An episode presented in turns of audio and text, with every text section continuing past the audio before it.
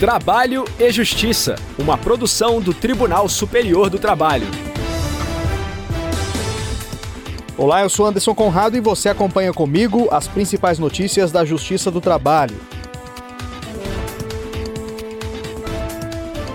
Quem abre o nosso programa é a repórter Mércia Maciel de Brasília servidora municipal consegue manter natureza salarial do auxílio à alimentação. E hoje é dia de reportagem especial. No último episódio da série sobre o aniversário da CLT, vamos falar sobre a reforma trabalhista. Se liga, o programa já está no ar.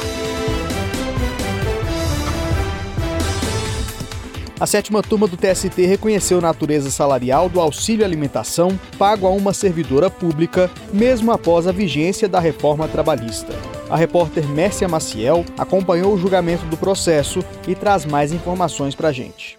O caso envolve uma servidora pública do município de Santa Bárbara do Oeste, em São Paulo. Ela solicitou a incidência do auxílio alimentação nas demais parcelas salariais, como férias, 13º e FGTS. Admitida em 2012 como agente de organização escolar, a trabalhadora afirmou que o auxílio era pago a todos os servidores municipais desde 2005, por força de lei complementar. Alegou ainda que a parcela tinha natureza salarial.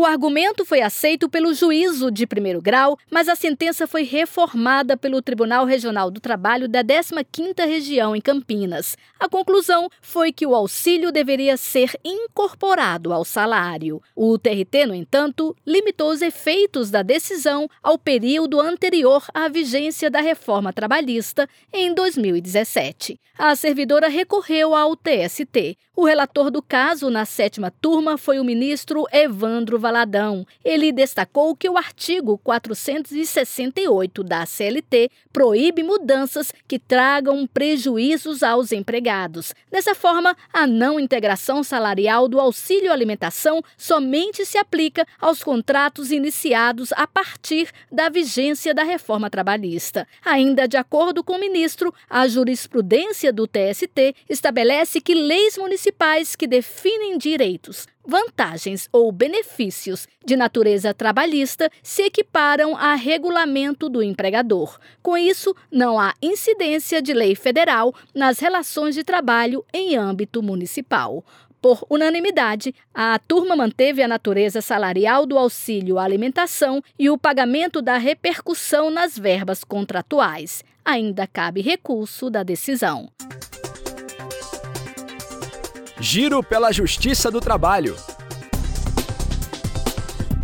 Um acordo realizado na Justiça do Trabalho finalizou processos de 15 ex-empregados, a maioria deles jogadores, do União Esporte Clube de Rondonópolis, tradicional time de futebol de Mato Grosso. O repórter Ezequias Nobre, diretamente do Tribunal Regional do Trabalho da 23ª Região, conta os detalhes pra gente. O acordo foi feito graças a uma parceria inédita que envolveu quatro tribunais trabalhistas do país. Além do TRT de Mato Grosso, a Força Tarefa teve participação dos TRTs do Rio Grande do Sul, Santa Catarina e de Campinas foram garantidos aos trabalhadores cerca de 580 mil reais. O valor corresponde a verbas trabalhistas que não foram quitadas pelo clube mato-grossense. O acordo aconteceu por iniciativa do União Esporte Clube, que procurou a Justiça do Trabalho para solucionar os processos ajuizados tanto em Mato Grosso como em outros estados. A audiência de conciliação ocorreu de forma virtual pelo Sistema de Cooperação Judiciária Nacional.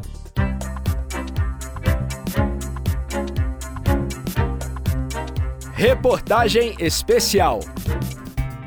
Na quinta e última reportagem da série especial sobre os 80 anos da consolidação das leis do trabalho, o tema é reforma trabalhista, ocorrida em 2017. Na ocasião, mais de 100 artigos do conjunto de leis foram alterados. Acompanhe com a repórter Evne Araújo. As tropas do segundo exército, sob o comando do general Cruel, já sitiaram o estado. Em 80 anos, muita coisa mudou. Tivemos o início e o fim de uma ditadura militar no Brasil. Um novo projeto econômico foi implementado, o Plano Real, colocando fim à hiperinflação e trazendo estabilidade econômica aos brasileiros. A seleção brasileira de futebol foi cinco vezes campeã mundial.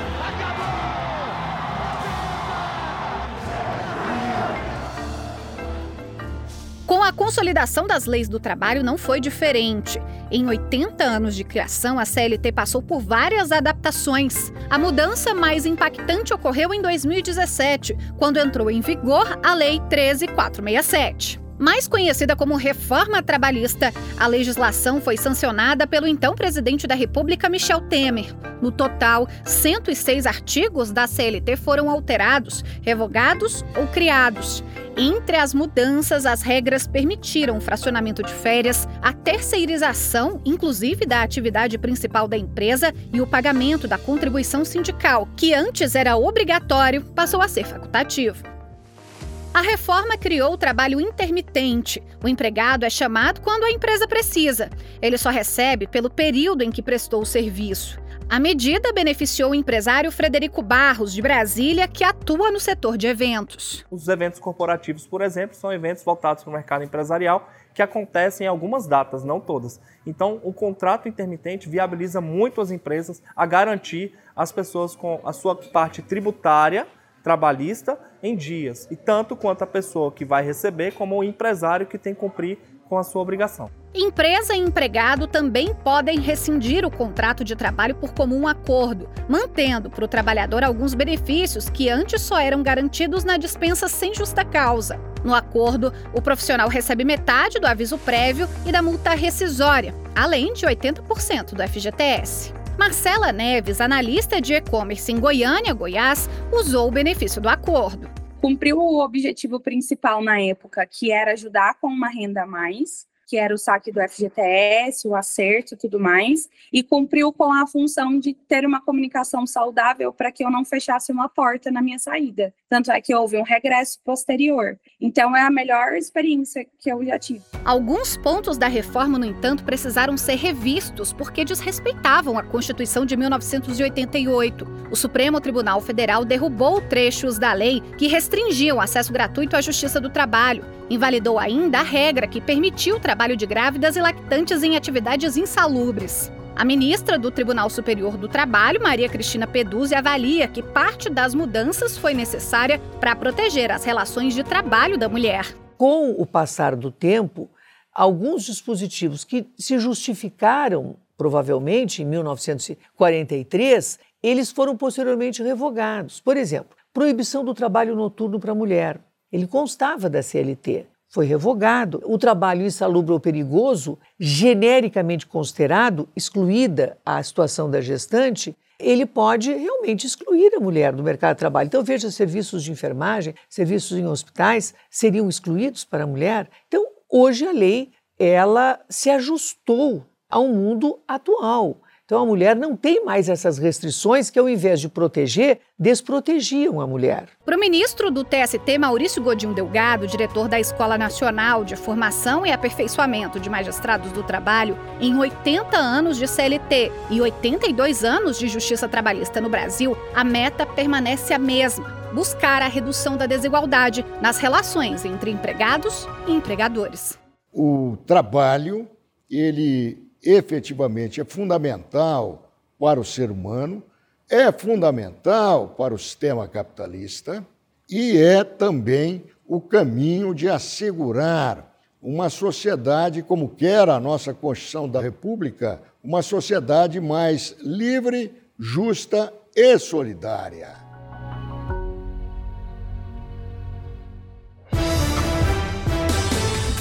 A edição de hoje termina aqui. Muito obrigado pela companhia. Acompanhe todo o conteúdo produzido pela nossa equipe na internet. É só acessar tst.jus.br barra rádio. O trabalho e Justiça teve a apresentação de Anderson Conrado, edição de Liamara Mendes, produção de Priscila Roster, colaboração dos estagiários Jorge Agli e Milena Correa, supervisão de Patrícia Rezende e trabalhos técnicos de Carlos Davi, Rafael Feitosa e Wesley Oliveira programa é uma produção da Rádio TST, sob a coordenação de Rodrigo Tunholi e a supervisão geral da Secretaria de Comunicação Social do Tribunal Superior do Trabalho. A gente se encontra na próxima edição. Até lá! Trabalho e Justiça, uma produção do Tribunal Superior do Trabalho.